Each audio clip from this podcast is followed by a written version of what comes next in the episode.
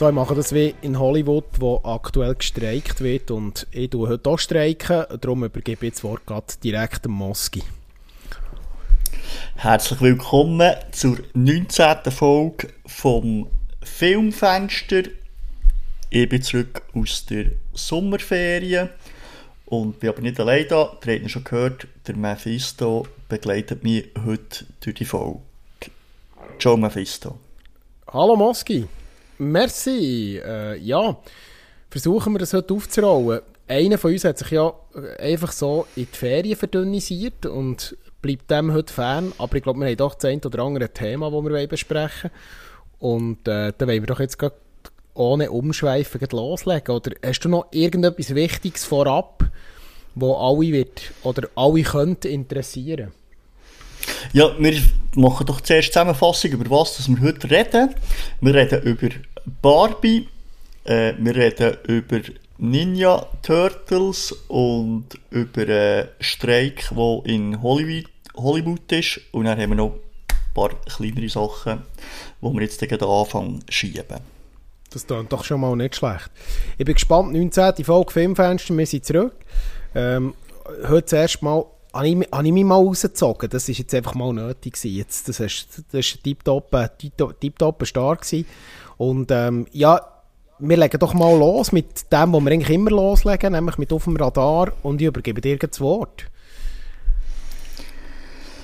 Auf dem Radar ist ja, was wir haben geschaut, oder ein paar Trailer, die wir auch haben geschaut, vielleicht Ankündigungen.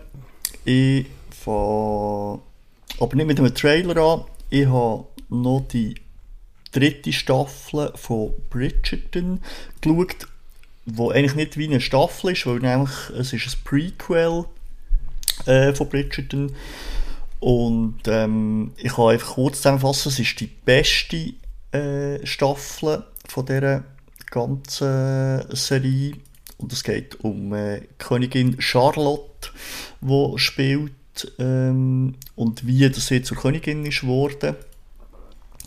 Und es gibt ein kleines Problem zu diesem Prequel. Man muss nämlich die anderen Staffeln wie gesehen haben, sonst kommt man nicht so draus. Oder man ja. versteht so den Zusammenhang nicht. Das ist ein bisschen, ein bisschen komisch eigentlich für ein Prequel. Ähm, weil es macht aber so ein bisschen Zeitsprünge in die aktuelle Zeit von Bridgerton. Hast du da mal etwas gesehen, Bridgerton? Ja, Bridgerton leider nicht so gesehen. Ich kann dir aber auch sagen, warum. Bridgerton geht so ein bisschen unter Kostümfilm, in diesem Fall Kostümserie. Ähm, gibt diverse Produktionen, meistens irgendwo in der, in der, in der Adelsfamilien äh, angesiedelte Produktionen aus verschiedenen Epochen. Und mir zieht das immer nicht so rein. Ich habe ja auch meine Probleme mit Downton Abbey. Also meine, das ist alles so nicht so meine Welt. Ich, ich finde dort nicht so den Zugang. Ist das etwas, was du gerne schaust, generell, jetzt mal außerhalb von Bridgerton? Das, ich, das alles ein bisschen in eine Kuh reingehen. Ich weiss, du meinst den Film ein bisschen unrecht, aber äh, ja. Ja, ist es nicht speziell. Ich, ich schaue es jetzt nicht speziell wegen dem oder wegen dem Kostüm oder die Aufmachung. Ist schon sehr glamourös, ja. das Ganze. Ähm, ja, da bin ich einfach so ein bisschen reingeschlittert, sage ich, die was zieht denn jetzt bei Bridgerton an? Also, ähm, es ist ja eine ziemliche Hype-Serie, sie ist ja vor allem auch in, in, im Vereinigten Königreich sehr erfolgreich. Ähm, ähm, ist auch sonst, hat hohe Ratings, ist sehr beliebt. Ähm, ja, was ist denn das, was dich so ein bisschen reinzieht? Ja, das ist natürlich so, so ein bisschen einfache Kost, sage ich jetzt mal, im, im Ganzen, oder, zum Schauen. Es ist so ein bisschen Schnulzen, es geht so ein bisschen um die, ja, um, um eine Beziehung, wie, wie sie dort zustande kommen, wie sie sich verlieben. Es ist halt so ein bisschen, ja, so ein eine, eine schöne Liebesgeschichte, wo man einfach mal halt doch herhocken kann und einfach geniessen, wo man nicht viel muss studieren muss. Und es ist natürlich sehr schön aufgemacht, oder? Also mit diesen mit den ganzen äh, Gebäude, riesigen Gebäude, die da ähm, sind von früher und eben die ganzen Kostüme und mm. das ist mhm. natürlich sehr, sehr schön und glamourös aufgemacht und das, ist, das haben sie perfekt, oder können sie das inszenieren in dieser, in dieser Serie. Und jetzt aber die, wenn ich jetzt ein bisschen auf den Inhalt komme, eben auf die ähm, Charlotte, auf die Königin, auf die dritte Staffel, ist da hat es am meisten Gehalt noch drin, inhaltlich. Ja. Oder? Weil ähm, hier wird die, die Rolle von der Frau in der Gesellschaft sehr deutlich gezeigt. Auch wenn es zwar natürlich klar im Adelsstand Ja. oben ist, aber dass eigentlich eben die Königin hat eigentlich wie nichts zu sagen, sondern es ist der Mann, der König, der wo, wo, wo etwas zu sagen hat. Und, aber es, auch bei den, bei den anderen Sachen, also man sieht, es hat so, sie hat Freundinnen und dort stirbt äh, äh, der Mann. Das heisst, sie verliert dann irgendwie auch ihren ganzen Adelsstand unter Umständen, wenn sie, wenn sie keinen Nachfolger hat, keinen Sohn oder wenn der Sohn noch viel zu jung ist.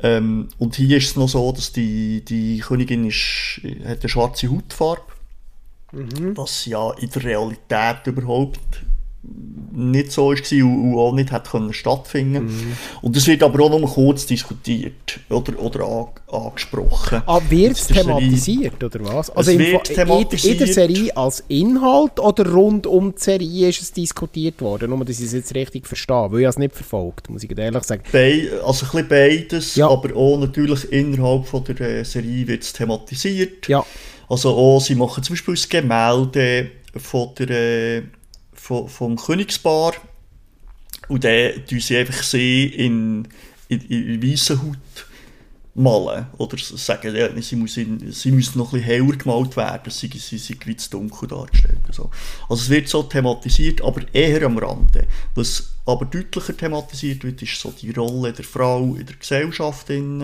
ihren Stellenwert, den sie hat oder eben nicht hat. Ähm, aber da gehe ich nicht näher drauf ein. Da kommen wir dann vielleicht eben im zweiten Teil ähm, nochmal dazu, äh, beim, beim anderen Film.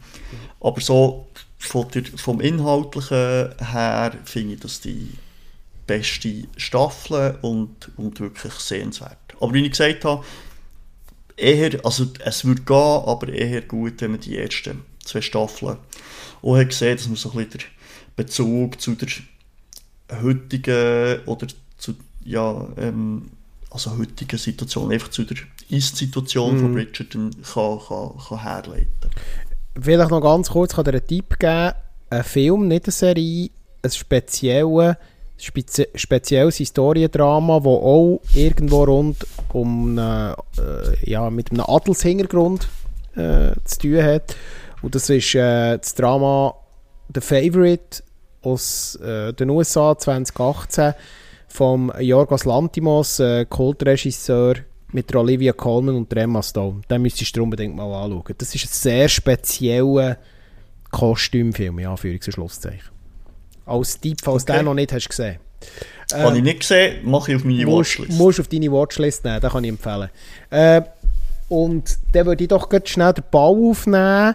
Äh, ich bin auch, ich bin noch ins Kino, und zwar wieder mal mit meinem Sohn, ist schon ein bisschen länger her, und wir sind Teenage Mutant Ninja Turtles Mutant Mayhem schauen. Das ist der neueste Ableger einer ja, schon relativ umfangreichen Turtles Kino- und Serienhistorie, die irgendwo Ende 80er, Anfangs 90er angefangen hat, was verschiedene Ableger von diesen von diesen, von diesen Kult-Comics und von den Kultcharakteren rund um die ähm, Ninja-Schildkröten in verschiedenen Formen popkulturell immer wieder hat gegeben.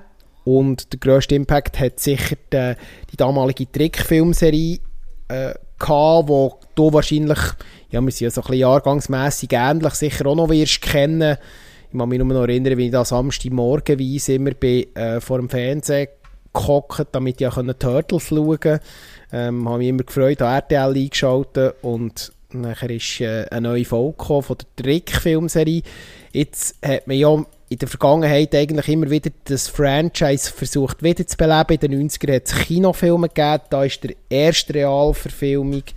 Äh, der wirkt heute irgendwie ein bisschen ähm, befremdlich mit diesen Kostümen, aber der war noch einigermaßen gut. Gewesen. Dann der zweite und der dritte schon ziemlich viel schlechter.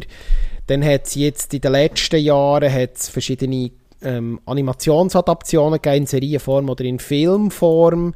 Und in Realfilmform hat es der Michael Bay noch probiert in den letzten Jahren, wo die aus, ausgesehen haben wie eine neue Version vom Hulk. Und jetzt war es wieder ein bisschen ruhig, gewesen, so zwei Jahre. und jetzt hat sich der Seth Rogen dem Franchise angenommen und interpretiert jetzt in diesem neuen, auch wieder Animationsfilm, Kinofilm, die, ganze Geschichte rund um Turtles nochmal neu. Was war mein Eindruck? Gewesen? Grundsätzlich, äh, der Animationsstil ist sicher das Highlight vom Film. Ähm, es ist äh, ein sehr spezieller ähm, Animationsstil, ein sehr neu interpretiert, so skizzenhafter Animationsstil. Etwas, was man sicher auch im Zusammenhang jetzt mit der neuen Ableger, Animationsableger von der Spider-Man Into the Spider-Verse Filme ähm, kennt, wo sich, wo, ich weiß nicht, ob du die hast gesehen, die ersten zwei. Ich glaube, du hast sie gesehen, wir haben schon darüber geredet, oder?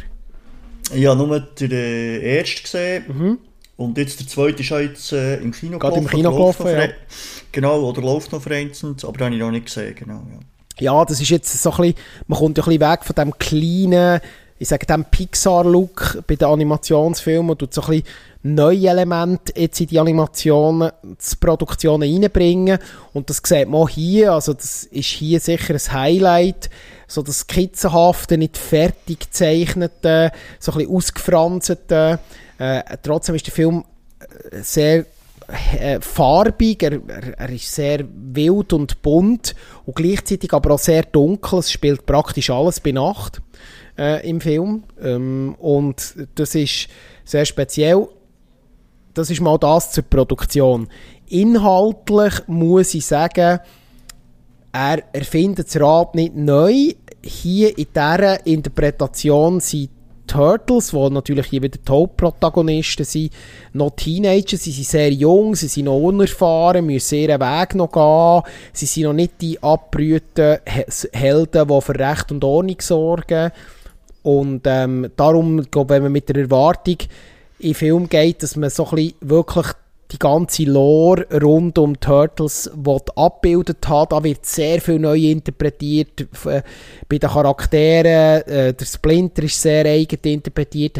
Äh, bei den Bösewichten, also Antagonisten, also Crank kommt gar nicht vor. Und andere, wo da noch mitspielen, die kommen auch nicht vor. Also der, der Shredder kommt nicht vor. Äh, der, äh, der Bebop und der Rocksteady sind sehr eigen interpretiert, aber ja, dafür gibt, ist echt der grosse Hauptantagonist jetzt hier das sogenannte Superfly, äh, ein Charakter, der meines Wissens frei erfunden ist, was es so in der Lore nicht gibt, aber man kann mich gerne korrigieren, vielleicht weiß ich nicht alles. Ähm, und ja, es ist so ein bisschen, äh, der ganze Film lebt von seiner über Coolness. Auch da bedient es sich ein bisschen bei Spider-Man. Äh, alles ist sehr cool, sehr schnell, sehr, äh, ja, Dialoge, äh, man wirft sich Bau zu. Äh, die jungen Turtles sind da wirklich mit popkulturellen Referenzen fast schon überladen. Da ein Spruch, dort eine Anspielung. Ähm, der, der Film ist wirklich vollgestopft mit dem ich denke, dass das bei jüngerem Publikum ankommt, wo nicht der Inhalt ein bisschen mein Problem hatte, ist, dass ich mich so ein bisschen gefragt habe, für wen ist der Film? Sehr viele Anspielungen, äh, Referen Referenzen beziehen sich so auf popkulturelle Sachen, so aus den Anfangs 2000er, sei es musikalisch, aber auch äh, sonstige Anspielungen. Oder noch weiter zurück, wenn man vom Soundtrack her geht, Dr. Dre, der Ice Cube, der ja äh, nicht nur musikalisch so ein bisschen indirekt vertreten ist, sondern hier auch der Antagonist spricht äh, im, im, in, der, in der Originalversion. Also habe ich mich dann so ein bisschen gefragt, das sind alles Leute, die irgendwie heute schon ein bisschen älter sind, ja, wollen die den Film noch schauen und die ganz Jungen, für die ist das irgendwie alles schon wieder ein bisschen, ein bisschen weiter weg. Aber ja, das kann man vielleicht auch falsch interpretieren, keine Ahnung. Trotzdem muss ich sagen, als Animationsfilm eine Überraschung gesehen, der hat mir gut gefallen. Die Dynamik, die Story geht gut voran, ähm, ist schnell erzählt. Aber hier sicher ein Disclaimer, es ist wirklich kein Kinderfilm. Er hat durchaus auch gewisse brutale, brutale Szenen, wie ich schon erwähnt habe. Er ist sehr, sehr dunkel, sehr, sehr schnell, hektisch zum Teil auch. Also für Kinder unter 8, 7, 8 sicher nicht zu empfehlen. Aus meiner Perspektive. Und er ist, glaube ich, auch mhm. ab 10 freigegeben in der Schweiz. In Deutschland sogar ab 6. Das finde ich, das find ich schon mutig, muss ich sagen. Ähm, okay. Und wie hat dir denn deinem Sohn gefallen? Meinem Sohn hat er sehr gut gefallen. Der hat Spass gehabt. Er hat natürlich auch die eine oder andere Turtles-Geschichte schon gesehen, hat Charaktere schon ein bisschen kennt. Ähm, ihm hat äh, haben Turtles selber sehr gefallen. Er hat dort mitgefiebert, das hat man gemerkt. Er hat auch nach dem Film noch viel von, von den einzelnen Szenen geredet. Ihm ist lustigerweise, äh, ich habe ihn dann gefragt, welche Szene das ihm am besten ist in Erinnerung geblieben, so, wo wir heimgelaufen sind. Und äh, er hat mir dann ausgerechnet, gerade die sozusagen brutalste Szene im Film, wo, ähm, ich sage jetzt nicht wer, jemand im Film, also ein Charakter, bekommt irgendwie ähm, ein Messer oder eine Waffe, äh, äh so eine Ninja-Waffe in die Schulter. Und das ist ihm am meisten hängen geblieben. Also man sieht schon, das zeigt schon, der Film hat schon noch ein bisschen Impact auch mit der, mit der Brutalität. Also darum auch mein Disclaimer von vorher. Aber er hat ihn gut gefunden ich kann ihn wirklich empfehlen. Es ist ein eine Überraschung. Mir hat jetzt die Übercoolness und die Sprüche und die Dynamik, die ich da anspreche, eigentlich nicht so gestört. Ich habe das, ich habe das so cool gefunden, dass man sich kreative Freiheiten genommen hat, dass man die Charaktere anders interpretiert hat, dass man die anders hat geschrieben. Ähm, was ich zum Beispiel auch cool finde, dass jeder Turtle so einen eigenen Typus jetzt ist. Die sind ja immer, die sind immer gleich gewesen und die sind sich vor allem farblich mit ihren Bandanas und den, und den, und den ganzen Ankleidungen unterschieden und den Waffen. Aber jetzt haben sie ja von der Körperlichkeit her, also äh, Raphael ist so ein bisschen ein Brawler, so ein bisschen ein Fetzen, ähm, äh, der Donatello ist eher so ein bisschen der Nerd mit Brüllen. Also sie haben, sie haben dort wirklich so ein bisschen Sachen verändert zur Vorlage. Und das habe ich echt noch cool gefunden, muss ich sagen. Hat mir nicht schlecht gefallen. Ähm, kann ich mit eben dem sozusagen Warnhinweis eigentlich empfehlen, wer gerne eben die neuen Spider-Man-Animationsfilme hat, wer den, den speziellen Animationsstil gerne sieht, das ist wirklich ein Highlight und ähm, aber ist jetzt so ein Film, den man sich im Heimkino anschauen könnte. Muss man jetzt nicht unbedingt ins Kino. Aber trotzdem als Film empfehlenswert. Also, aber jetzt musst du gleich noch die Lieblingscharakter von diesen vier Turtles verraten. also, die Frage kann ich ganz einfach beantworten, weil ich bin als Kindergärtner, äh, Kindergärtler selber, habe ich mir mal ähm, ein ähm, Michelangelo äh, äh, Kostüm genäht, selber, mit Hilfe von meiner Mutter und der Handarbeitslehrerin. Ähm, nein, was erzähle ich mal? mal ich glaube, in der ersten oder zweiten Klasse bin ich nicht Kindergärtner, Entschuldigung. Und da war äh, Fasnacht in Gümligen und ich bin verkleidet als Michelangelo gegangen. So ist ja, es. da ist das ziemlich eindeutig in dem Fall. Ja. Genau. äh, die beliebtesten Charaktere waren immer der Raphael und der Donatello. Gewesen. Habe ich auch immer so wahrgenommen. Ich war immer grosser Michelangelo-Fan. Ähm, aber ja, das ist so ein bisschen Ansichtssache natürlich. Genau, da soll ja jeder sein, sein Fan haben. Das ist genau so. Ja, soviel zum Turtles-Film. Ähm, noch im Kurzabriss, was war bei dir noch so präsent? Gewesen? Äh, ja, auf ähm, Apple TV die zweite Staffel von Foundation angefangen. Das ist so eine Science-Fiction-Serie, wo jetzt eben die zweite Staffel hat gestartet ähm, es geht dort eigentlich grob darum, dass es ähm, eine grosse so Herrschaft gibt, wo sich wie ihre äh, also die sich wie klonen. Es gibt immer drei Generationen von einem Herrscher. Äh, äh, ein Junge, also sie sagen am Morgen, Mittag und Bruderabend. Äh, immer ja, wie drei Generationen, wo die geklont sind, damit sie ihre Herrschaft über das ganze Reich, über das ganze Weltall da können, ähm, behalten Und die werden natürlich zum Teil ein bisschen bekämpft äh, durch das. Und ähm, es gibt so wie eine, äh, ein Zukunftsforscher, wenn man dem so will sagen will, ist eigentlich wie Mathematiker, der so ein bisschen hat ausgerechnet, dass es den, könnte Krieg geben, eben, weil die Herrschaft bekämpft wird. Und ähm, dass das wie alles könnte vernichten und er will das so natürlich verhindern. Das ist so eine zweite Storyline, die wo, wo läuft. Und jetzt hat es wieder angefangen. Gell, du hast die erste Staffel auch gesehen? Ja, ich habe die erste Staffel gesehen. Ich bin wirklich, ich habe ja im Filmfenster schon mal kurz darüber geredet. Äh, noch bevor du da bei uns dazugestoßen bist. Ich finde, Foundation, ähm, äh, ich muss sagen, dass ich die Bücher von Isaac Asimov, auf dem basiert ja, auf der gleichnamigen Buchreihe von Isaac Asimov basiert ja der Foundation.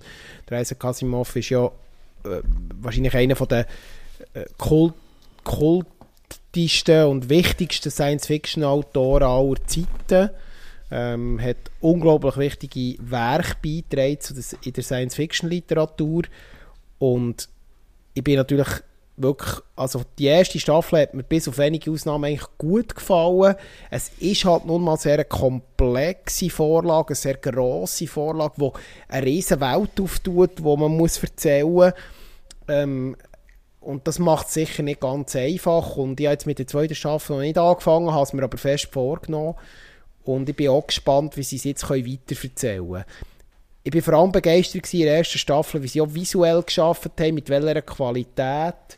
Ähm, das ist wirklich etwas, was mich überrascht hat, zum Teil wirklich Kinoqualität. Das, das habe ich wirklich oh, ja, absolut. Gefunden. Also, das ist sicher auch ein kleines Merkmal von Apple TV, ähm, dass eigentlich die Qualität, die sie immer bringen von Film und, und Serien, immer sehr hoch ist. Und das ist eben hier sicher noch, noch mal äh, einer oben, oben drauf. Mhm. Ähm, und du hast es angesprochen, die Komplexität, das ist jetzt so ein bisschen der, wo ich ein bisschen Mühe habe, jetzt eben mit der zweiten Staffel, weil es geht echt wie nahtlos weiter. Mhm. Und klar gibt es so äh, einen kurzen Abriss, was bisher geschah, ähm, aber wirklich wieder jetzt reinkommen und die, ja, was ist jetzt da genau passiert und äh, ah, welche Figur ist das schon wieder und was hat jetzt die gemacht mhm. und ähm, dann jetzt noch so, eben so einen kleinen Zeitsprung drin. Also das ist wie, die Figuren sind, sind wie älter geworden. Ja. Hast du den Zusammenhang auch nicht. Also es ist sehr schwierig, ähm, wieder den Faden zu finden ähm, im, im Ganzen. Und ja, das macht es nicht so einfach, wieder, wieder einzusteigen. Ich habe jetzt zwar erst zwei Folgen gesehen von der zweiten Staffel. Ja. Aber ja, also es, von der Produktion her und allem setzt natürlich dort an, wo es hat aufgehört. Also es ist ähm, die, Aufmachung und alles, äh, die Szenerie und das ist natürlich sehr, sehr gross und, und mm. qualitativ hochstehend, ja. Ja. Ähm, Gut. Aber du willst, du willst noch weiter schauen in dem Fall. Ja, ich schaue weiter. Ja. Ja. Sehr gut. Ja, dann äh, sind wir eigentlich mit auf dem Radar schon fast durch. Vielleicht noch kurz, einfach noch als Honorable Mentions, äh, was ist so ein bisschen an Trailer jetzt, und Ankündigungen rum. Ähm, wir haben verschiedene Sachen, die da anstehen. Es ist gerade ein bisschen ruhig, aber vielleicht für einen oder anderen ist etwas dabei. Man tut das Saw-Franchise nochmal wiederbeleben. Warum, verstehe ich auch nicht ganz. Das ist äh, vielleicht einmal ein Thema für einen Horror-Podcast. Ähm, aber äh, es kommt so X äh, als neuesten Ableger jetzt, der 10. Äh, Film aus dieser Horrorreihe wird lanciert und da ist der erste lange Trailer draussen was soll ich sagen, ich habe bei der So-Reihe schon nach dem dritten Teil abgehängt, bin vielleicht der Falsche, der das muss interpretieren muss. Die anderen, und ich meine, vor zwei Jahren Erscheinung so Spiral hat eigentlich nochmal äh, Qualität nochmal noch nach unten geschraubt. ich erwarte eigentlich gar nichts mehr, aber das ist meine persönliche Meinung. Dann hat man Loki Season 2 angekündigt, das ist eine weitere Marvel-Serie. Ähm, zu Marvel generell haben wir schon viel gesagt. Was ich hier kann sagen von mir persönlich ist, dass ich die erste Loki-Season sehr cool gefunden Mir hat die eigentlich noch gefallen als äh, positive positiven Ableger aus der Serie Marvel-Welt, die ich eher kritisch gesehen wo mich sehr, sehr wenig reingezogen Und da ist Loki für mich persönlich so ein, ein, ein positiver Ausreißer gegen oben gewesen. Äh, und da bin ich jetzt gespannt, ob da man vielleicht nochmal anknüpfen kann, vielleicht mein Interesse wieder ein bisschen wecken für Marvel-Serien und Marvel-Produktionen generell. Aber ja, auch dort ist nicht, ich will mich auch nicht mehr allzu viel, äh, zu viel reinziehen. Hast du noch die eine oder andere Ankündigung oder Trailer geschaut oder hast du dich dort draus gehalten? Nein, ich habe mich daraus gehalten, ich schaue per se eher wenig Trailer, weil ich immer Angst habe, dass ich gespoilert werde. Sicher in der Serienwelt, ja. was ich noch wichtig finde, was man noch kurz erwähnen kann, ist, dass ähm, der Spin-off äh, Spin-off von der The Boys-Serie, also eine sehr erfolgreiche Amazon Prime Superhelden-Serie, die ja schon fast in kürzester Zeit Kultstatus, Kultstatus erlangt hat, äh, wo alle sehnsüchtig auf die neue Staffel warten ähm, dass dort man schon mal kann sagen kann, dass das Spin-off Generation V oder Gen V bereits den ersten Trailer bekommen hat. Der ist jetzt auch vor gut zwei Wochen veröffentlicht worden und in der Serienwelt weiter versucht. Man es bei Netflix leider meiner Meinung nach wieder mal mit Anime oder Schrägstrich Manga umsetzen, real oder äh, Realumsetzungen und da ist der erste oder der ich glaube schon der zweite Lang-Trailer zur One Piece-Serie rausgekommen, wo ich auch meine Meinung bin, grundsätzlich grosser Anime- und, und, und Manga-Fan, aber ich finde einfach, das funktioniert für mich persönlich einfach nicht. Das ist ein Thema, das wir sonst mal äh, müsste diskutieren. Gerade da sieht sicher Tommy eine sehr ähm, äh, wichtige Meinung als grosser Fan äh, aus der, äh, aus, mit der ganzen Japan-Kultur und Manga- und Anime-Kultur für mich schwierig, die, was Netflix da für eine Strategie verfolgt. Ich kann mit diesen Realumsetzungen nichts anfangen. Hast du da davon mal etwas geschaut? Da hat ja verschiedene Death Note hat man ja probiert und ähm, man hat äh, Cowboy Bebop probiert und so weiter. Es gibt noch diverse andere Beispiele. Hast du irgendetwas von dem gesehen oder hat dich das gar nicht interessiert? Nein, da bin ich gar nicht drin. Mhm. Aber einfach, das geht so an mir vorbei, aber nicht einmal so bewusst. Äh, ja. Gut. Ja, dann würde ich doch sagen, nachdem wir jetzt über Anime und Mangas so ein bisschen noch geredet haben, machen wir jetzt den Sprung wieder ins Kino zurück und reden über wahrscheinlich der meist, meist diskutierteste Film nach Oppenheimer, wo wir in der letzten Folge vom Filmfenster ausgiebig darüber geredet haben. Und das ist Barbie. Und Barbie ist jetzt aktuell im Kino, ist sehr, sehr erfolgreich. Aktuell äh, absoluter äh, Zuschauermagnet, Zuschauerinnen und Zuschauermagnet. Und du hast den Film können schauen. Ich habe ihn noch nicht gesehen. Ich muss es noch, muss noch auch noch schauen. Und wir wollen heute uns mal ein bisschen rund um den Film ein bisschen beschäftigen, inhaltlich, Kritik und alles, was drumherum noch diskutiert wird. Da gibt es durchaus auch noch gesellschaftliche und politische Komponenten. Aber ich übergebe dir mal das Wort. Erzähl doch mal heute Barbie, um was geht es, was ist es für eine Produktion, was sehen wir so am Inhalt? Ja, vielleicht zum Einstieg, so könnte ich sagen, ja, es ist äh, ein einziger Werbespot von Mattel, könnte man irgendwie meinen. Ähm, und in der letzten Folge wo ich dabei war vom Filmfenster, habe ich gesagt, ja, kann ich auch nicht schauen. Ähm, und der Herr Oppenheimer, dort haben wir ja geschwärmt. Und jetzt ist, jetzt ist es umgekehrt. Ich habe nämlich Oppenheimer immer noch nicht gesehen. Und äh, bin jetzt am letzten Wochenende Barbie schauen. Und äh, bin extrem positiv überrascht. Ja. Ähm, das kann ich schon mal ähm, vorweg äh, nehmen. Vielleicht kurz, um um was dass es äh, geht. Also meine Barbie-Puppen kennen alle. Und ähm, das Barbie lebt in dieser Barbie-World, das sieht man am Anfang. Äh, und es ist, die, die Häuser sehen eben aus wie die, wie die Spielzeuge. Und äh, also keine Wänge sind offen und das Barbie lebt dort, alles ist pink. Es hat alles verschiedene Barbie und ähm, ich glaube in den ersten weiß nicht, 10 Minuten, Viertelstunde, ähm, hört man auch etwa 100 Mal das Wort Barbie, weil sie immer einander zuwinken und sagen «Hallo Barbie» und «Hallo Barbie», «Ah, hallo Barbie». Und so geht das eigentlich weiter. Und ich habe schon gedacht zuerst, äh, «Oh Gott, wo, wo bin ich da gelandet?»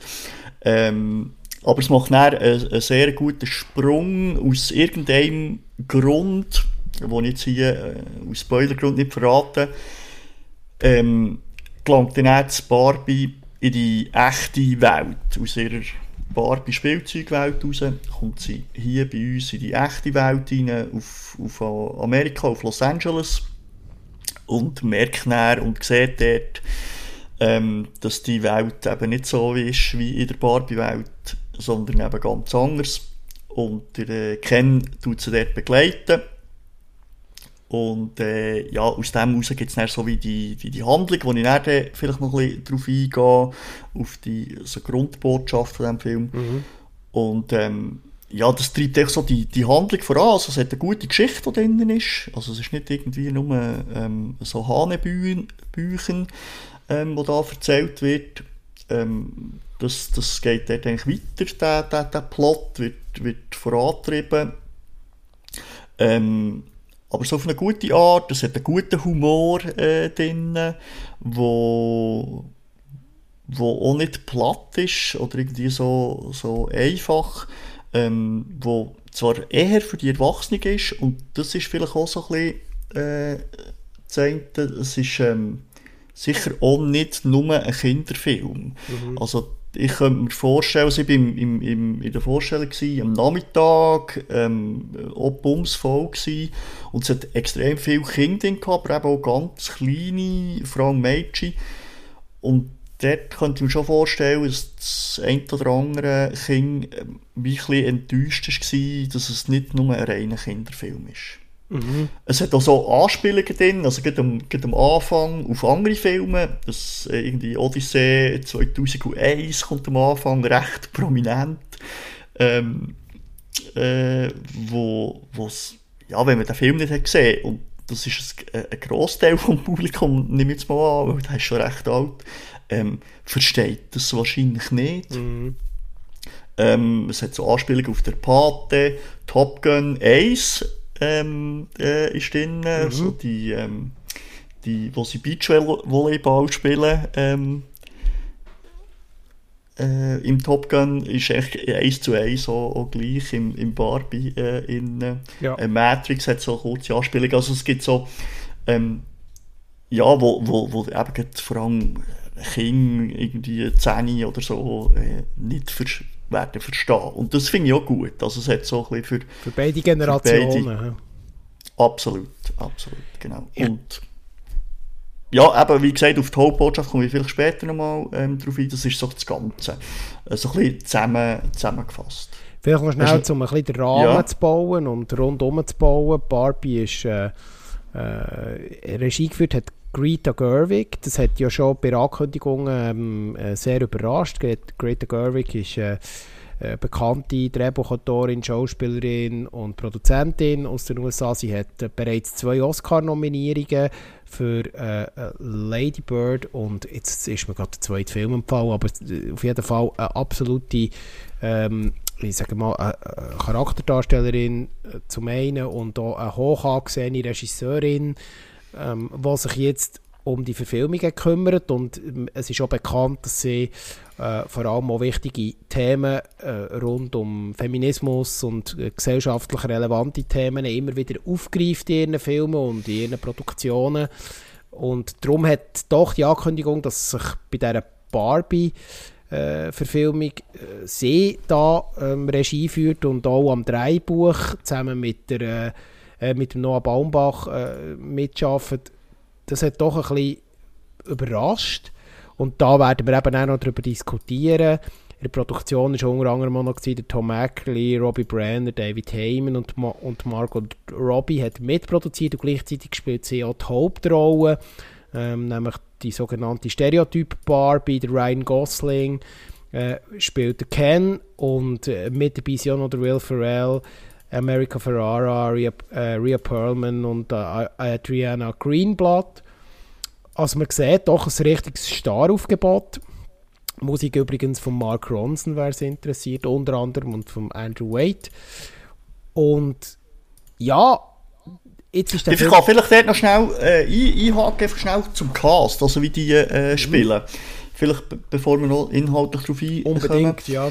Ähm, also die Margot Robbie, du hast es erwähnt, ich alle, wo die, eben die stereotypische Barbie spielt, die passt äh, super auf die Rolle einfach, ja, vom, vom, natürlich vom Aussehen her und, ähm, und eigentlich alles, wie sie sich gibt. Sie spielt ähm, solid, gut, okay. Ich würde jetzt nicht sagen, es ist herausragend oder so, aber es, es ist, äh, sie passt eigentlich, ja, perfekt eigentlich auf die, auf die Rolle, ist sie zugeschnitten. Der äh, Ryan Gosling spielt hervorragend. Also es ist, ähm, wirklich äh, fantastisch, was er da abliefert als Ken.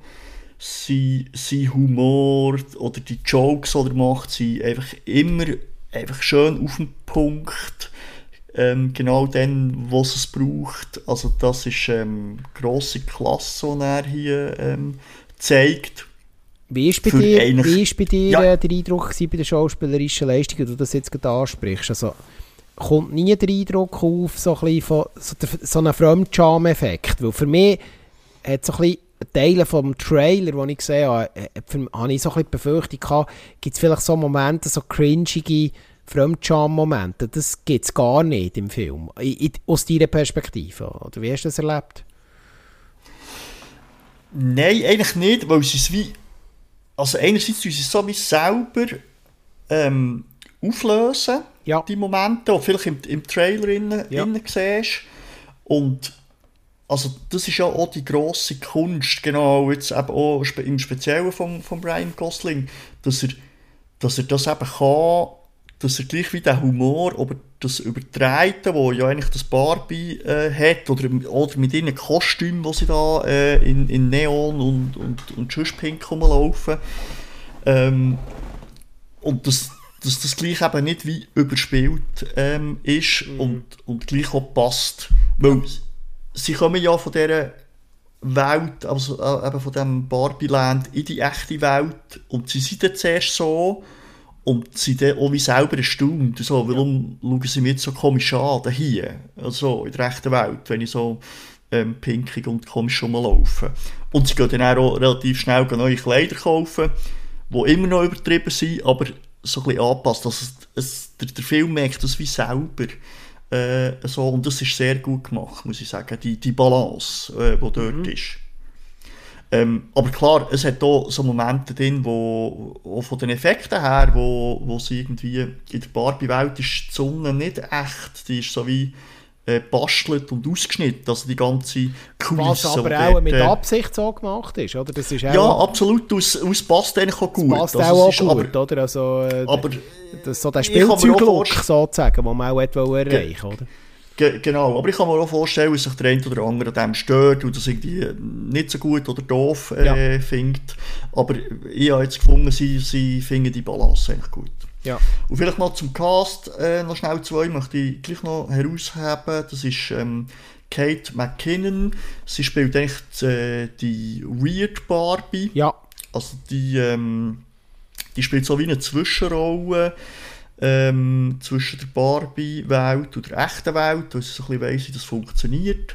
Ähm, und die spielt das, ähm, die, die, eben so ein bisschen die spezielle Barbie sehr, auch, auch sehr auf den Punkt und sehr gut. Das nimmt mir voll ab. Und der äh, Will Ferrell, er spielt der CEO von Mattel in der echten Welt. Ja. Und, ähm, und auch die Rolle ist ihm einfach voll auf, auf den Leib geschnitten, mit, einfach mit seinem trockenen Humor, wo er hat, ähm, wo er einfach hier voll so ähm, äh, überbringt, wo, wo sicher auch so ein kleiner äh, äh, ein Licht, äh, ein pinkiger Lichtpunkt ist in diesem Barbie-Film. Genau. Ja, vielleicht noch, auch noch etwas übergeordnetes. Also, ein Barbie-Film will man eigentlich schon länger machen.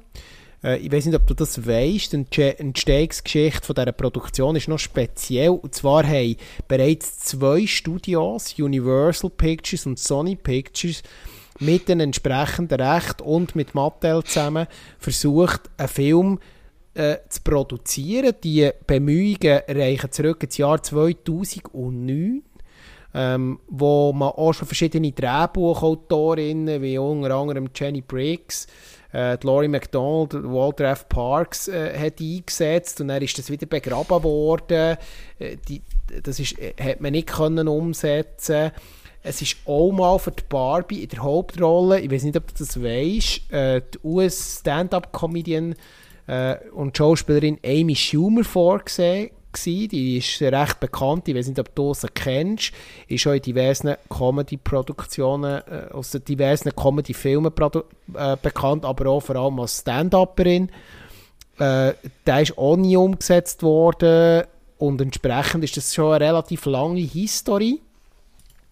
Und ja, und er hat Sony irgendwann Filmrecht im 18. wieder verloren und Warner Bros. Äh, hat die wieder übernommen und hat man angefangen, äh, definitiv produzieren. Und eigentlich ab dem Oktober 18 ist es dann auch so ein bisschen in die finale Produktion gegangen und hat man, ist, es, ist eigentlich der Barbie-Film entstanden, der jetzt heute da auch in den Kinos läuft.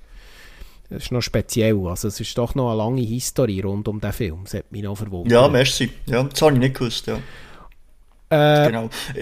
Ja, komm, wenn wir mal, wenn wir mal ein bisschen ja. so um die grosse, um einen, um einen, um einen Unterboden oder um, eine, um die Meta-Ebene, wo ja der Film vor allem viel zu diskutieren gibt, äh, und zwar die gesellschaftliche Relevanz, ähm, die feministischen Themen auch. Jetzt kann man natürlich wieder sagen, Jetzt hocken da wieder zwei Schnäppiträger äh, am Mikrofon, die über feministische Themen diskutieren, wollen wir eigentlich ein bisschen vermeiden, aber es geht uns eigentlich auch darum, wie ist jetzt zum Beispiel bei dir der Eindruck grundsätzlich übergekommen, ganz oberflächlich betrachtet, zu diesem Inhalt?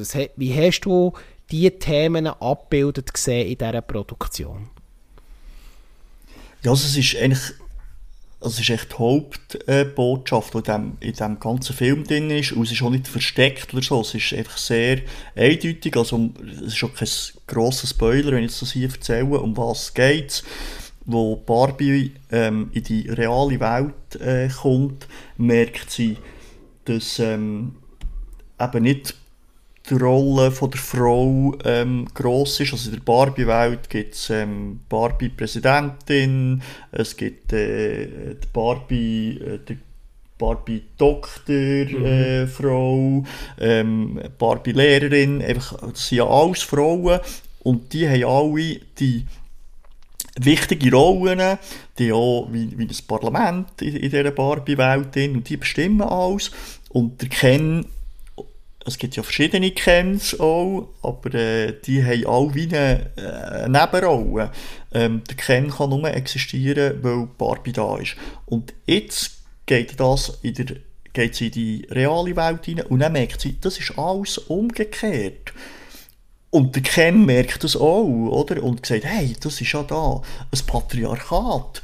Und der Ken findet das natürlich cool und ähm, tut sich dort äh, äh, interessiert dem äh, äh, hergeben, geht irgendwie Bücher lesen, wo es um das geht. Und Barbie merkt das auch, ähm, dass eben die Welt nicht so ist, wie sie sie kennt und geht eben auch zu Mattel und bei Mattel in der Geschäftsetage sind irgendwie zwölf Männer, die ähm, bestimmen, was bei, bei Mattel und mit der, mit der äh, Barbie äh, geht.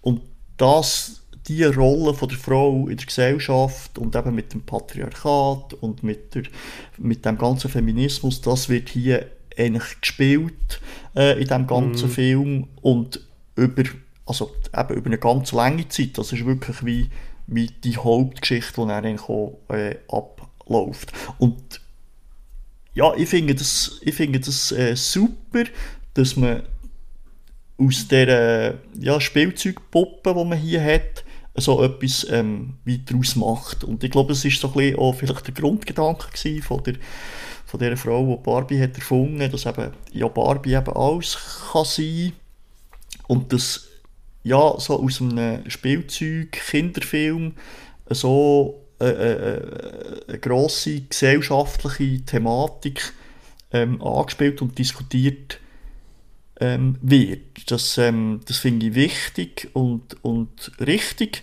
ähm, und gleich auch erstaunlich für eben so einen Film und das macht ihn, genau das macht ihn besonders. Oder? Also man hätte ja den Film ganz anders können machen wo eigentlich platt irgendwelche... So einen platten ähm, Werbefilm oder so, ja. Ja, ja, wo einfach irgendwelche für, für Kinder irgendetwas mm. äh, gespielt wird und irgendeine Story, wo die Barbie irgendwo hergeht oder irgendein Problem hat oder weiss doch auch nicht was. Und und das finde ich schon grossartig, dass man aus, aus dem raus, das rausmacht. Und klar, vielleicht haben es nicht alle verstanden, vor allem auch von den kleineren ähm, äh, oder jüngeren Kindern. Äh, kommen vielleicht nicht raus, aber vielleicht wird es ja auch thematisiert nach daheim, mm. äh, vielleicht mit den Eltern, weil sie vielleicht etwas fragen, wo im Film ist vorkommen. Und, ähm, und ja, eigentlich sollte auch jeder Mann den, den Film schauen. Das ist so ein Aspekt, den ich wirklich sehr gut äh, finde. Ja, eben, darum habe ich mir eigentlich auch noch vorgenommen, also ich es zeitlich noch nicht geschafft, nicht, weil ich nicht schauen aber ich habe jetzt wirklich sehr positive Feedbacks gehört. Ähm, und was ist dein, dein Schlussfazit? Ist absolut empfehlenswert. Kann ich das so herauslesen aus deinen Worten? Oder was wäre so ein deine Schlusswort als Schlusskritik und Empfehlung an Zuhörerinnen und Zuhörer? Ja, sicher kann ich, kann ich absolut die Empfehlung geben. Ist sicher jetzt nicht der beste Film, den ich je habe gesehen habe. Aber ja, geht mal schauen. Und das ist vielleicht noch ein weiterer Aspekt, den ich grossartig finde ähm, an diesem Film, dass der die, die Massen bewegt. Also eben, habe vorhin erzählt, ich, ich bin im, ähm, in, in einem vollen Kinosaal gewesen, wirklich bis zur vordersten Reihe, alles voll. Ähm, und das habe ich eigentlich vor allem in letzter Zeit, eigentlich, haben wir ja das gar nicht gesehen. Mhm. Und es sind, es sind, jetzt klar, es war eine Nachmittagsvorstellung, gewesen, es sind viele Frauen, es sind viele junge äh, Mädchen. Aber was noch zusätzlich kommt, sind alle pink angelegt gewesen. Also es hat einfach so ein bisschen die, ja, es macht so zu einem Gesellschaftsevent, oder, wo eben das, das Kino hier jetzt, oder der Film jetzt wieder schafft, oder, dass eben alle pink gehen, es hat auch Männer gehabt, die irgendwie pink angelegt waren, und das, für das ist das Kino da, oder, und, und schon nur, wenn das der Film schafft, egal ob man es gut findet oder nicht, für das ist ein Kino da, und für das gehen wir ins Kino, für das ist es grossartig, und darum, ja, geht, geht den Film schauen, macht mit, also das ist, das finde ich, find ich perfekt. Jetzt dann würde ich doch sagen, ist klar, ähm, was, was man als nächstes muss ins Kino schauen ähm, Barbie scheint zu überzeugen, aber was ein wichtiger Aspekt ist, den wir jetzt nach der Kritik vielleicht noch schnell aufgreifen, ist so ein bisschen der Faktor Erfolg. Du hast nämlich jetzt perfekt übergeleitet, du bist in einem vollen Kinosaal gehockt und der volle Kinosaal widerspiegelt sich auch im Einspielergebnis. Und vielleicht, wenn wir noch ein bisschen auf das schauen, das ist eben etwas, was ich auch im Zusammenhang mit der Grundthematik, Grundtenor vom Film und den ganzen gesellschaftlich relevanten Themen äh, ist das nicht unwichtig. Barbie ist aktuell im Worldwide Box Office äh, summa summarum bei einem Einspielergebnis von über 1 Milliarde und liegt äh, mit Super Mario Brothers Movie, wo aber schon viel länger in den Kinos läuft, äh, wo 1,35 Milliarden aktuell weltweit eingespielt hat, bereits auf dem zweiten Rang nach gut, ja, nicht einmal zwei Wochen in den Kinos. Wie, das überrascht doch, also viele haben ja dem Film sogar einen Flop vorausgesehen. Wenn ich vielleicht noch mal schnell darf etwas sagen, Greta Gerwig äh, hat ja zwei Oscar-Produktionen, übrigens ähm, äh, Oscar-Nominationen, Entschuldigung, gehabt und das sind vor allem so Coming of Age, kleine Filme. Sie ist nie, sie ist keine Regisseurin und auch nicht Drehbuchautorin, die Boxoffice Knaller produziert hat, wo viel, wo hohe Einspielergebnisse hat. Und ich glaube, ich bin mir nicht sicher, ob man das so erwartet hat, dass der Film einen so einen Erfolg wird haben. Und glaubst du, dass auch wenn das jetzt, ich sage jetzt mal so ein bisschen mit der Hau draufkeule die Botschaft auch, ähm, äh, pro, äh, sag jetzt mal, transportiert wird. Das ist vielleicht auch eine gewisse Kritik, die ich auch schon bei gewissen ähm, Kritikerinnen und Kritikern habe gehört, dass es so ein bisschen ich sage jetzt ein Anführungs- und Schlusszeichen, Halt drauf äh, Feminismus ist. Ähm, äh, trotzdem ist es wichtig, äh, es ist ein wichtiges Thema, dass der Erfolg vielleicht auch das oder andere könnte auslösen oder wäre das zu, zu weit gegriffen? Wie siehst du das als jemand, der jetzt den Film hat gesehen Ja, also ich, sage sicher, der Erfolg von diesem Film hat sicher auch mit der Botschaft zu tun. Also, dass, ähm, das, und, und dass es eben auch zeigt, dass das ein gesellschaftliches, wichtiges äh, und verbreitetes Thema ist. Ähm, überall, oder? Und ja, darum gehen ja ähm, Frauen und, und, auch, und auch Mädchen jetzt den Film schauen. Und klar hat Marketing seine Effekte hier ähm, auch mitgetragen. Also, äh, sie haben sehr viel ins, ins Marketing äh, investiert, ist omnipräsent ähm, überall. Ich habe ähm, auf Twitter ja noch ein, ein Bild gepostet, wo, mm. wo ich in einem, in einem Kleiderladen war und er ist einfach äh, ein halber Stock von der äh, Frauenabteilung ähm, ist, ist, ähm, ist um Barbie gegangen. Also sie haben äh, eine Barbie-Box aufgestellt und alle pinken Kleider waren der gewesen, ähm, äh, etc. Also das Marketing hat sicher seinen Teil dazu getragen, aber es würden nicht so viele Leute jetzt weiterhin den Film schauen, wenn er nicht gut wäre und, und wenn die Botschaft nicht da wäre. Und das ist eigentlich das Wichtigste, äh, finde ich, an diesem Film. Und eben auch für die jungen, ähm, sei das Kinder oder, oder Teenager, äh, Mädchen vor allem, wo, oder junge Frauen, die jetzt den Film schauen, die die Botschaft aufnehmen und vielleicht schon ein bisschen bewusster ähm, werden, äh, was ihre Rolle ähm, ist oder nicht ist, oder vielleicht könnte sie in der Gesellschaft. Und wenn das nur so klein dazu beiträgt, das glaube ich schon, ähm, dann, dann hat sie, der, der Film seinen Zweck erfüllt. Ja, das finde ich schon, schon es ist auch spannend, weil er sich einreiht, Teil, ja. es ist auch spannend, weil er sich einreiht, äh, sonst im Boxoffice mit vor allem Entertainment- und Popcorn-Movies, äh, wo da eigentlich die oberen Ränge do dominieren und der Film dann doch ein bisschen raussticht mit einer, mit einer eigenen Art, wie er, wie, er kann, äh, wie er da im Kino steht.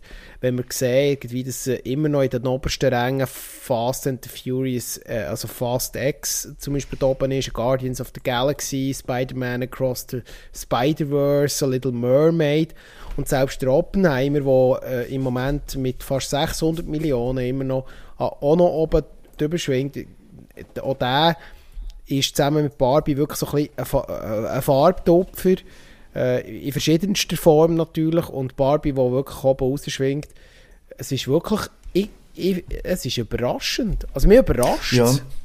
Ja, mich überrascht so, dass er so dermaßen durchschlägt. Und ich kann das noch untermauern, deine Zahl oder, von dieser Milliarden. Mhm. Es ist nämlich, ähm, also Greta Gerwig ist die erste Solo-Regisseurin, die das schafft. Mhm. Ähm, das hat noch vorher keine Frau äh, geschafft, als Regisseurin ähm, allein äh, Milliarden zu machen mit einem Film.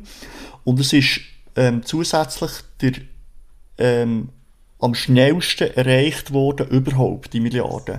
Die, ähm, die Rangliste hat bis jetzt ähm, Harry Potter, Heiligtümer des Todes, äh, angeführt äh, mit 19 Tagen und ähm, Barbie hat jetzt die Milliarde geknackt innerhalb von 17 Tagen.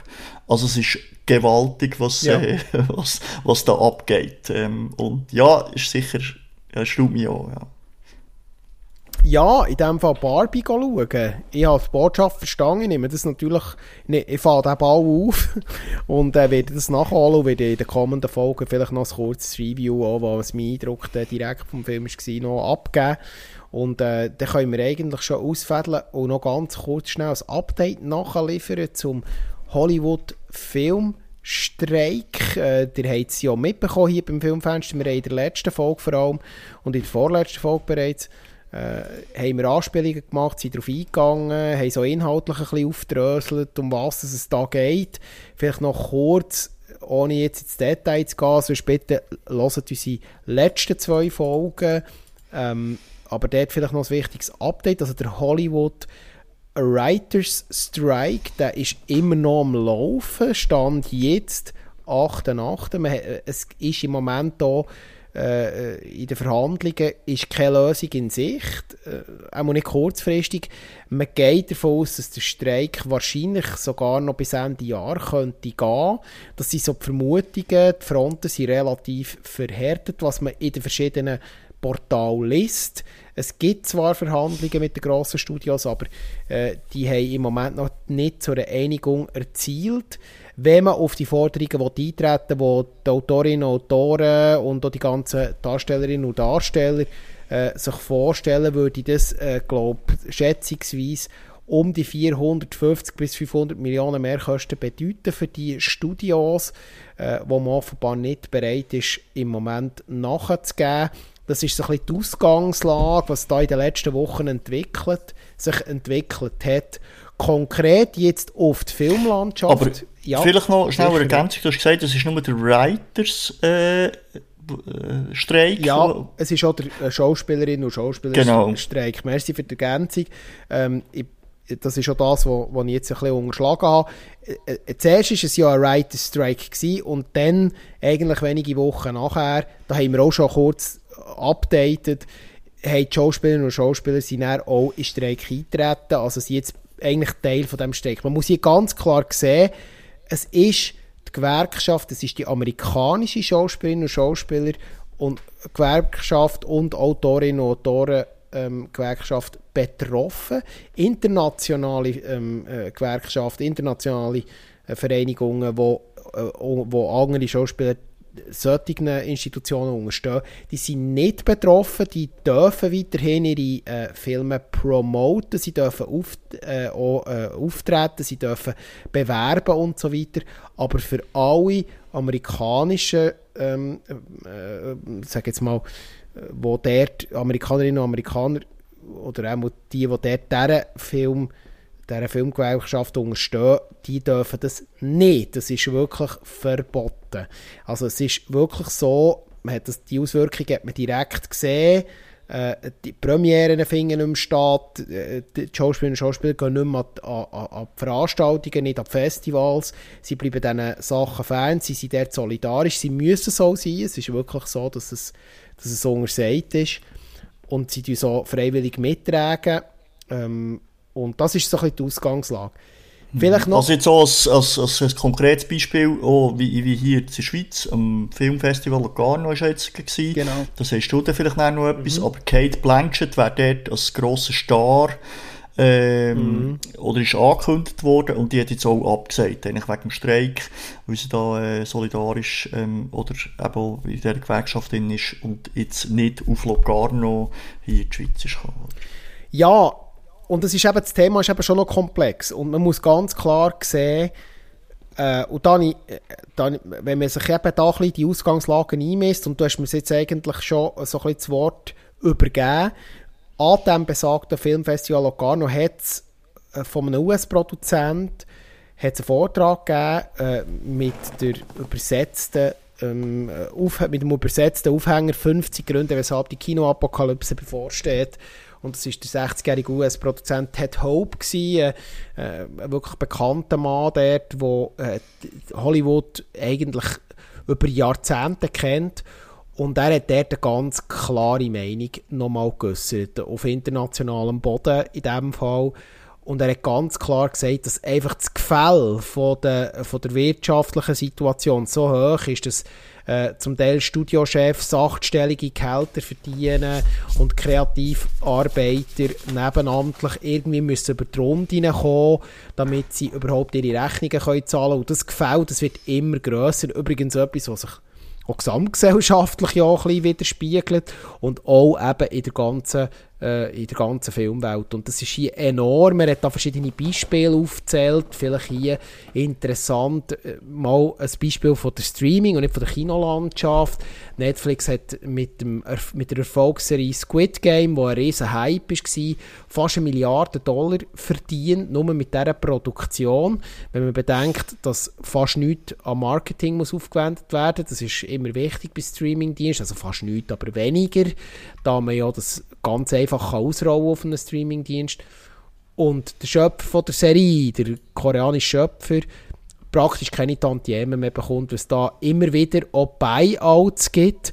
Ähm, für die, die das nicht wissen, was ein Buyout ist, das ist eigentlich sozusagen, dass man mit einer einmaligen Zahlung äh, Kreativarbeiter rund um die Produktionen eigentlich auszahlen und was im Nachhinein an Wiederaufführungen oder Wiedereinnahmen reinkommt von dieser Produktion, sieht eigentlich äh, der Kreativarbeiter, sei es eine Schauspielerin oder Schauspieler, aber auch eine Drehbuchautorin oder Drehbuchautor, sieht dann praktisch kein Geld oder gar kein Geld mehr. Und die Buyouts sind sehr beliebt bei den Studios. Wieso? Sie sehen natürlich feiner aus, äh, müssen nicht äh, weitere Tantiemen auszahlen an, an Mitarbeiter und Mitarbeiter an diesen Produktionen. Und der Ted äh, Hope hat das ganze System offiziell in diesem Vortrag als kriminell bezeichnet. Das ist seine Worte, das ist ein Zitat. Das darf ich ja so als Zitat nennen. Ähm, ob man das natürlich auch so sieht, von den Studios aus, ist eine andere Frage, aber äh, das Gefälle ist riesig und man sieht, darum sind die Fronten, glaube seit Jahrzehnten nicht mehr so verhärtet gewesen und in das Ganze rein spielt natürlich auch noch alles rund um die KI. Und das ist echt ein Problem, da sind wir ja auch schon drauf eingegangen. Auch dort, Hollywood hat nicht wirklich offen reagiert. Man will dort sich nicht in die Karten blicken, wie es weitergeht mit dieser technischen Digitalisierungsentwicklung rund um KI, ähm, wo wir ja bereits gewisse Sachen dazu haben gesagt. Aber dort ist auch wichtig, auch im Detail oder, zu wissen, wenn man bedenkt, dass äh, äh ja, irgendwelche Mitarbeiter oder Schauspieler und Schauspieler äh, in dem Fall, im, wo an der Front arbeiten von so Produktionen, dann eigentlich ihr Konterfei, ihr Avatar, wie müsste freigeben, weil der eingescannt wird und nachher für Produktionen wiederverwendet wird und das nicht super geregelt ist, kann ich, das sind zum Beispiel Beispiele, wo man dann eben sieht, was das für Auswirkungen kann haben, oder? Auf so, da, auf Produktionen, oder?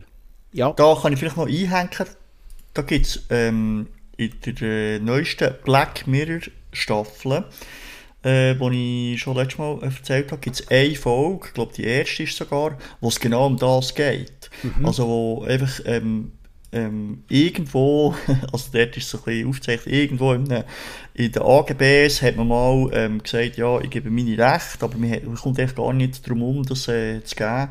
Und, ähm, und, und dort Schauspieler, eben, wird einfach irgendwie das Gesicht rausgezogen und, ähm, und dann gibt es eine Serie, wo eigentlich per KI ähm, eben so produziert äh, sein worden. Oder ob man dann so gezeigt werden oder nicht, das kommt mal dazu, aber natürlich auch die ganzen eben rechtlichen Fragen, die eben da nicht mhm. gelöst sind. Und das wird dort sehr schön und deutlich einfach nochmal ähm, ähm, auch aufgenommen von, von Netflix selber. Oder? Das finde ich eigentlich auch noch, auch noch gross, ja.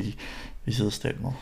Aber, so ein kleiner Einschub, ja. Aber bei allem Verständnis muss man einfach auch sehen, ähm, dass nach wie vor bei aktuellen und das, was seit Jahren bei Grossproduktionen Top-Shots, wenn wir jetzt wieder die Front schauen, Schauspielerinnen und Schauspieler, bis zu zweistelligen Millionengehälter für eine einzige Filmproduktion einheimsen. Das sind grösstenteils vor allem Schauspieler. Ähm, da oben raus schwingt da sicher äh, äh, Dwayne The Rock Johnson oder auch äh, äh, eine Legende wie der Tom Cruise, wo zum Teil immer noch für einzelne Filmproduktionen bis 20, 25 Millionen kassieren. Es ist jetzt so ausgekommen, dass zum Beispiel der Chris Hemsworth äh, für seine Rolle als als Four in Love and Thunder, also in der letzten Four-Produktion, ähm, wo ich ja, ähm, äh, ja so kritisch äh, bis verrissen habe. Äh, aber das tut nichts zur Sache. Auch äh, über, über 20 Millionen Einzugage kassiert hat. Also dort ist das Gefälle schon rein bei der Entlöhnung ähm, von den einzelnen Darstellerinnen und Darsteller enorm. Oder? Und wir sind hier auch im Filmfans schon bereits darauf eingegangen, wenn man nämlich jetzt auch auf die Streaming-Dienste schaut, die ja auch Filme produzieren, die zum Teil wirklich absoluter Durchschnitt sind, aber man im Markt versucht sich der äh, äh Boden gut zu machen, indem man grosse Hollywood-Top-Shots mit grossen Gagen in die Produktionen reinholt und dann unglaubliche Einzelgagen zahlt für Filme, sei es Netflix-Filme, Amazon-Filme, äh, nur damit man sich kann hey, wir haben den, ähm, äh, äh wir haben einen Gal Gadot in einem Film, wir haben Dwayne The Rock Johnson in einem Film. wir haben Idris Elba in einem Film und so weiter und, dann, und die halt entsprechend einfach monetär äh, lockt, oder? Und das ist schon enorm, oder? Wenn man jetzt überlegt, dass äh, wenn der ja nur auf 5 Millionen würde verzichten blöd gesagt, jetzt eine einfache Milchbüchli-Rechnung machen, dann kann man mit diesen 5 Millionen die verteilt an, an Auszahlungen für weitere, äh, weiß nicht wie viele äh, Dutzende Mitarbeiterinnen und Mitarbeiter von so Produktionen könnt verteilen dann wäre das fairer und, und auch für die Kreativleistungen viel besser ähm, monetär abdeckt. Und das ist das, was ich so schon, wo einem natürlich schon ein bisschen sauer aufstößt. Oder wir, wir, wir sehen immer so die, in diesen glamourösen Berichten, äh, wie, da, wie da die Kälter von diesen Kältern, wie da um sich geschlagen wird. Aber was hinter dran an so einer Filmproduktion steht. Und gerade die Leute, die ins Kino gehen, ich meine, schaut euch mal an, wenn der Abspann läuft, wer da alles noch an so einem Film mitarbeitet. Das ist nicht nur der, der, Tom Cruise oder der Dwayne Rock Johnson, der da Front steht und äh, sein, sein konterfeie Kamera hat äh, und, sie, und sie mit seiner Craft brilliert, sondern es, ist, ähm, äh, es sind viele, viele Hunderte von Leuten, die da mitarbeiten, die alle irgendwo an diesem Film Produktion partizipieren und zum Teil auch ihre Rechnungen müssen zahlen und ihre, ihren Lohn noch sollen haben. Und, äh, ja, und das, ich glaube, wir realisieren das manchmal nicht der Unterhaltung. Ich weiß es nicht. Oder wie ist da deine, deine Meinung? Ja, also ich habe jetzt so, eben, wir hören jetzt verschiedene Berichte, die jetzt da ähm, über das Thema diskutieren und die Schere ist einfach riesig, oder? Also es gibt irgendwie die 100 oder ich weiß nicht wie viel, paar hundert äh, Top-Shot-Schauspieler. Also das sind wenige. Ähm, und vielleicht noch eben ein paar äh, Chefs äh, von den grossen Studios unten Und dann kommt einfach lang, lang nichts. Mhm. Und dann kommen die, die irgendwie halt nur das Brotgeld verdienen und ähm, müssen schauen, dass sie, dass sie dann eben durchkommen überhaupt im Leben. Oder? Also die Schere geht riesig auseinander und zwischen ist wie niemand. Und das ist ein riesen Problem, oder? Mhm. Ähm, und ja, sieht man, du hast es vorhin schon erwähnt, das ist ja nicht nur in Film ähm, äh, Welt jetzt so divers sich jetzt aktuell, aber es ist an anderen Orten ähm, auch in Unternehmen oder so, äh, ist das, äh, ähm, sieht man das auch. Aber da ist es jetzt ganz aktuell und es ist richtig, dass sich die jetzt eigentlich auch, auch wehren. Einerseits um das Geld, aber natürlich eben auch um ihre Rechte, oder? Weil es überhaupt ja nicht klar ist, wie, wie jetzt das ähm, in Zukunft weitergeht. Und wenn die KI auch, auch so weitergeht oder so rasante Entwicklung, ähm, was man dort alles machen kann, ist ja ihr Job auch überhaupt nicht gesichert, oder? Richtig, ja. Und das kommt zu den schlechten Bedingungen noch dazu, das kommt ja noch oben drauf, oder? Genau, genau, aber die, die Filme werden ja schlussendlich nicht besser, oder? Ähm, ja. weil, auch, weil die Qualität in dem Ganzen löst ja KI nicht. Oder? Das ist und, richtig, ähm, ja. Und darum ist es auch, richtig, dass sich die ähm, wehren und ja, es wird sich zeigen, wie es rauskommt. Das ist, glaube ich, eine Lösung ist, ist, ist ein bisschen schwierig in Sicht im Moment. Das ist richtig. Aber ich bin weit, ich bin weit weg. Ich lese es natürlich auch noch aus zweiter Hand, ja, die Sachen. Ähm, ich glaube, das sind wir alle. Also, ja. können wir nicht, können wir nicht äh, auf Hollywood drüber schauen, was dort am, an der, am grünen Tisch passiert. Aber ja. was wir ganz klar für uns als Konsumentinnen und Konsumenten von Filmen dass die Auswirkungen da sind, die spürt man jetzt. Es sind diverse Produktionen, weitere jetzt verschoben worden, ganz grosse Blockbuster-Produktionen. Man redet darüber, dass Dune 2, wo ein grosser Herbst-Winterfilm Blockbuster das Jahr hat werden, wahrscheinlich verschoben wird ins 24. Aquaman 2 wird verschoben. Äh, auf der Seite der ähm, Superheldenverfilmungen betrifft es bereits ganz aktuell der eigentlich im August geplante ähm, äh, Craven the Hunter, wo ja bereits äh, der grosse Trailer ist rausgekommen, der wird ganz bestimmt jetzt 24, und zwar auf August 24 geschoben, der wird das komplette Jahr hingedrückt und am ganz Ende von dieser, von dieser ganzen Verfilmung sind ja diverse Kleinproduktionen, kleinere Produktionen, die betroffen sind. Es sind auch Serien zum Teil natürlich werden betroffen sein, die rausgeschoben werden. Ähm, äh, der Nachfolger von, äh, von, von gewissen Grossproduktionen, äh, zum Beispiel auch äh, für Disney Plus, wo äh, da wird es auch Verschiebungen geben. Also wir als Konsumentinnen und Konsumenten und, und Filmfans werden da sicher uns noch müssen gedulden und am krassesten... Also ich, ich sorry, ich ja. kann die Liste noch ergänzen, schnell. Ja, mach äh, Sp äh, Spider-Man Across the Multiverse, also der dritte Teil, ja. der ja angekündigt ist, auf nächstes Jahr, ist auf unbestimmte äh, Zeit verschoben. Ähm, es ist äh, Ghostbusters Legacy, es hat eine Fortsetzung äh, sollen geben, das Jahr ist auch verschoben. Und ähm, Challengers, das ist der neue Film von der äh, Zendaya, wo man kennt als äh, Freundin von Spider-Man oder äh, aus der Serie Euphoria. Der, eben der Film Challenger hat auch das Jahr so rausgekommen, ähm, ist auch verschoben auf nächstes Jahr. Also es ist, äh, das sind jetzt die, die kurzfristigen Auswirkungen. Ja. Ja. Und was ich zum Abschluss noch kann, äh, informieren, für alle Avatar-Fans, die müssen ganz, ganz stark sein. Nach neuesten Informationen wird der nächste Avatar-Film, es sind ja bis zu vier Nachfolgefilme eigentlich mit in Planung, tatsächlich ähm, 2031 erst in den Kinos aufwarten. Und das ist massiv, oder? Da reden wir von einer unglaublichen Verschiebung.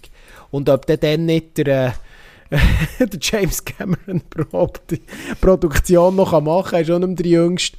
Da bin ich auch gespannt. Aber also man sieht, die Auswirkungen sind enorm und wir werden dranbleiben und euch weiterhin noch Updates liefern. Und ich denke, ich glaube, somit können wir mal wieder ausfädeln aus dem Thema Streik. Ihr seid wieder informiert, was dort alles gelaufen ist. Moski, hast du noch etwas zum Abschluss? Weil sonst würden wir doch aus der aktuellen und neuesten Filmfensterfolge langsam rausgehen? Oder wie sieht es bei dir aus? Nein, ich habe nichts.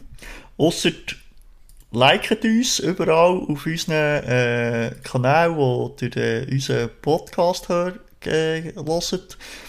Gebt dort gerne ein paar Sterne ab oder Bemerkung oder schreibt uns, was, was euch gefällt oder vielleicht auch nicht so gefällt. Ähm, und geht Barbie schauen. Jawohl, dann, weil du die glorreichen ersten Worte hast, kann ich mir jetzt den Ball auf und mache die glorreichen letzten Worte. Wir sind draussen. Es ist bereits wieder 10 vor 10 ähm, wir verabschieden uns aus der 19. Folge vom Filmfenster. Wir hören uns gleich wieder, wenn der Tommy wieder zurück aus den Ferien ist. Wir euch auf, über Social Media auf, auf, auf dem Laufenden halten und bleibt uns treu. Und damit gute Nacht, wo ihr immer auch gerade den Podcast hört. Tschüss zusammen. Tschüss zusammen.